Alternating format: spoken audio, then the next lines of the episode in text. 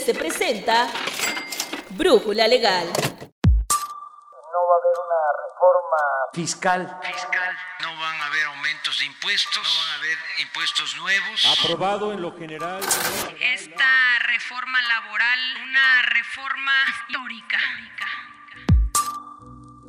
La famosa lista negra del SAT. El terror de aparecer en este compilado de contribuyentes es más común de lo que parece, y no es exclusivo de empresas fantasma y factureras como todo mundo piensa. Este documento se popularizó en 2014 a raíz de la implementación del procedimiento para identificar operaciones simuladas, previsto en el temible numeral 69b del Código Fiscal de la Federación. En este capítulo hablaremos de este listado y otros que publica el SAT, pues son varias listas negras. Yo soy Rodrigo Hernández López y te invito a quedarte con nosotros.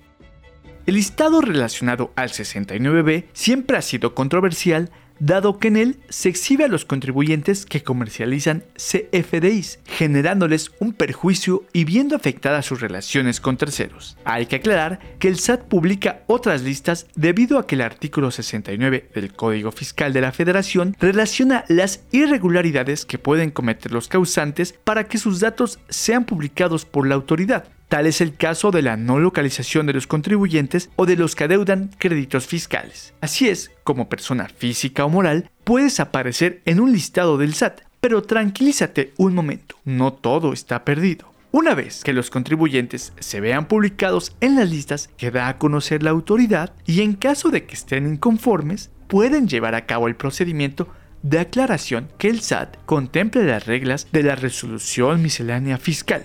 Recuerda que en nuestro capítulo 4 de Brújula Legal te explicamos qué es este compilado de reglas. Ahora, si presentaste tu inconformidad, la autoridad fiscal deberá resolverte en un plazo de tres días, contados a partir del día siguiente del que se reciba la solicitud correspondiente. Y en caso de aclararse dicha situación, el SAT procederá a eliminar la información publicada que corresponda. Se escucha sencillo, ¿no? Bueno, pues es algo más laborioso de lo que parece. Así que para aclarar todas las dudas nos acompaña Ernesto San Ciprián, editor de la sección de fiscal de IDC.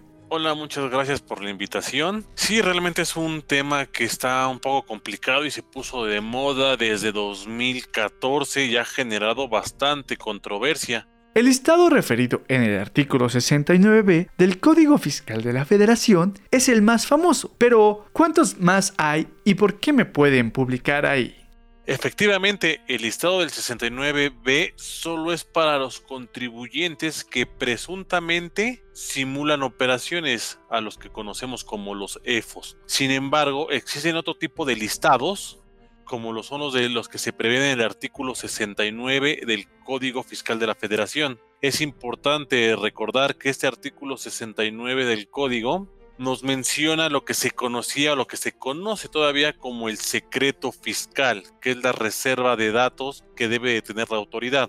Pues en este, en este artículo se prevén también unos listados como son los de los contribuyentes no localizados, a los que les condonan créditos fiscales, los que tienen créditos fiscales firmes o los que cuentan con sentencia condenatoria por la comisión de un delito fiscal. Estos este, igual se encuentran publicados, se dan a conocer a través del portal del SAT y pues técnicamente son estos. Para a partir del año 2020, también es un punto importante, a partir del año 2020 con la reforma fiscal se prevé dentro de los supuestos de los que no se debe de guardar el secreto fiscal a los famosos EDOS, es decir, a los contribuyentes que dieron efectos fiscales a los comprobantes que amparan operaciones simuladas. ¿Eso qué quiere decir? Que no nos debemos de extrañar si en el futuro nos encontramos con un listado de contribuyentes que dieron efectos fiscales a estos comprobantes, es decir, un listado de los EDOS. ¿Esta práctica es parte del terror que viene practicando el SAT hacia los contribuyentes? Sí, muchos lo consideran como terrorismo fiscal. Sin embargo, es bien sabido que existen delincuentes disfrazados de contribuyentes, cuyo objetivo principal es nada más evadir impuestos y generar una riqueza ilícita a través de vender facturas, ¿no? Aquí hay que recordar que técnicamente tenemos en las bases de datos del SAT tres tipos de personas o de causantes, ¿no? Técnicamente serían los que son pseudo contribuyentes, que efectivamente no contribuyen para nada y solo se dedican a vender facturas y a sacar un beneficio ilícito de ahí, ¿no? Los que contribuyentes que sí efectivamente pagan sus impuestos, pero que a la vez pueden tener uno que otro pecadito por ahí y vender una factura, que no necesariamente son pseudo contribuyentes, ni son necesariamente que se registraron nada más para evadir impuestos o para vender facturas, sino que realizan su actividad y aparte enajenan facturas. Y por el último lado están los contribuyentes cumplidos, ¿no? Los que efectivamente se registran, tributan y realizan su actividad de forma cotidiana, ¿no? Aquí el problema cuando surge, cuando la autoridad por querer ir por esos pseudo contribuyentes que son delincuentes va en contra de los verdaderos contribuyentes. Esto les genera un perjuicio directamente a estos pagadores de impuestos y pues por ahí dice, ¿no? Por pecadores pagamos los justos, ¿no?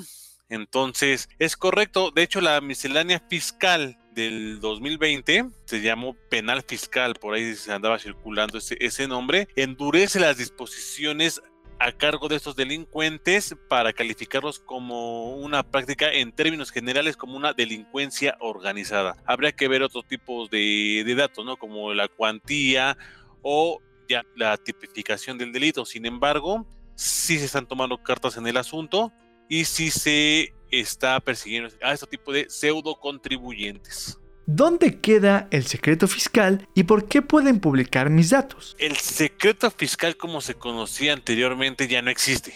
Ahora tenemos que observar el artículo 69 del Código Fiscal que ya habíamos mencionado en donde la autoridad sigue obligada a guardar absoluta reserva en lo concerniente a las declaraciones y datos suministrados por el contribuyente. Sin embargo, existen algunos supuestos en los que este secreto no es aplicable. Un ejemplo de ello es las investigaciones por lavado de dinero. ¿Cómo solicito la aclaración?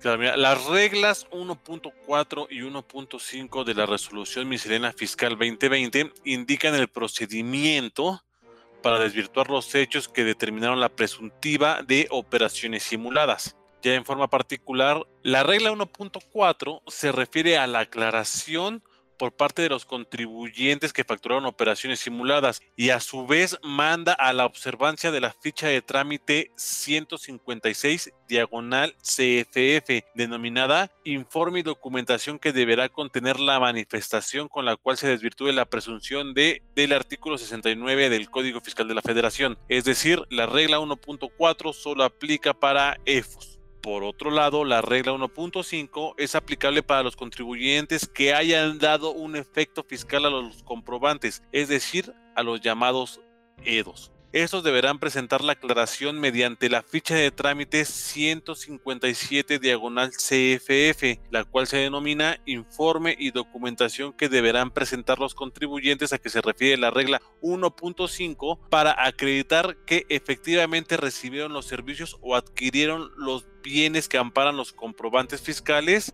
que les expidieron o corrigieron su situación fiscal. Aquí es importante recordar que el artículo 69b prevé un plazo para que el EDO se acerque a la autoridad y desvirtúe la aparición del EFO en el listado. Es por ello que se remite directamente a esta regla. Hablemos del listado del artículo 69b del código. Este busca combatir la simulación, pero desde tu perspectiva, ¿hay resultados positivos? Claro que sí. Lo que es este listado y la cancelación de sellos digitales hoy en día también la restricción de los mismos, son un arma idónea para la autoridad en materia de recaudación de impuestos. Eso si partimos del hecho de que es mínimo el porcentaje que logra salir de estos listados negros o de estas listas negras, listas malditas que se les llega a llamar, es mínimo el porcentaje que logra salir. Ahora bien, si a esto le sumamos las revisiones electrónicas, los programas de vigilancias profundas o de caídas recaudatorias, esto llega a englobar y a fortalecer todos estos, estos listados para pedirle al contribuyente que autocorrija su situación fiscal y por ende entere el tributo que omitió. ¿no? Entonces esto se ha convertido en una, en un arma muy poderosa para la autoridad y sí tiene resultados positivos para la recaudación del impuesto. Ernesto, para que hablemos de esta figura, ¿me podrías decir qué es un EDO y qué es un EFO? Claro, son términos que se pusieron igual de moda con las famosas operaciones carrusel que en su momento denominó así el SAT. Los CEFOS son empresas que facturan operaciones simuladas, es decir, son los que venden, comercializan con el comprobante, con el CFDI. Por otro lado están los CEDOS, que son empresas que deducen operaciones simuladas, es decir, los contribuyentes que adquieren el comprobante para darle efectos fiscales. Si bien la connotación de EDO no se traduce nada más o no se limita nada más a la deducción, es decir, puede ir más allá al acreditamiento a todos los efectos fiscales que se le puede dar al comprobante. Los CEFOS han interpuesto medios de defensa por la publicación en la lista negra. ¿Qué me puedes decir al respecto? Sí han sido distintos los medios de defensa interpuestos por los CEFOS, argumentando distintas violaciones. No obstante, la Suprema Corte ha pronunciado que el listado del 69 no contraviene el derecho de audiencia, no contraviene el principio de irretroactividad de la ley, no contraviene el principio de presunción de inocencia y no viola el derecho a la libertad del trabajo, por lo que es una realidad que este listado va a continuar. ¿Cómo pueden evitar los contribuyentes aparecer en estos listados? Mira, como había mencionado, hay diferentes tipos de causantes. Los verdaderos contribuyentes no deben preocuparse por aparecer en un listado definitivo. Lo que deben hacer es más bien ocuparse en cerciorar que todas sus operaciones cuenten con la materialidad que sustente la efectiva realización de las operaciones. Con eso en el escenario de que sean publicados en el listado, ya sean ellos o alguno de sus proveedores, y que tengan que quitarle los efectos a los comprobantes, ellos van a contar con los elementos suficientes para amparar sus operaciones y salir del listado. Aquí es importante comentar que también se ha puesto de moda el concepto de compliance fiscal, ¿no? Que es un tema de hacer o seguir ciertos lineamientos, una cierta línea para que no tengamos problemas. Dentro de esto está el reunir directamente todos los requisitos de la materialidad para amparar operaciones que presuntamente puedan ser catalogadas como simuladas por la autoridad. La estrategia del SAT ha dado resultados, ya que es mínimo el número de contribuyentes que han logrado desvirtuar la presunción de simulación de operaciones, además de que la autoridad tributaria tiene contacto con los contribuyentes que dieron efectos fiscales a los CFDIs, que amparan operaciones simuladas, y de esta forma solicitar la autocorrección para incrementar la recaudación. Este es solo un acercamiento a los llamados EFOS y EDOS. Si deseas que abordemos un capítulo en específico sobre este tema, déjanos tus comentarios en nuestras redes sociales. Para la elaboración del guion de este podcast se retomó la información del artículo Listas Negras del SAT, elaborado por el maestro Ernesto San Ciprián, y que puedes consultar en nuestra página web. Y si eres suscriptor de IDC, desde nuestra plataforma digital. Ayúdanos a que más personas estén informadas sobre este tema compartiendo este y todos los contenidos que realizamos para ti. Agradecemos en la adaptación del guion, producción y realización a Alan Morgan. Te esperamos en nuestra siguiente emisión de Brújula Legal. Yo soy Rodrigo Hernández López. Hasta la próxima.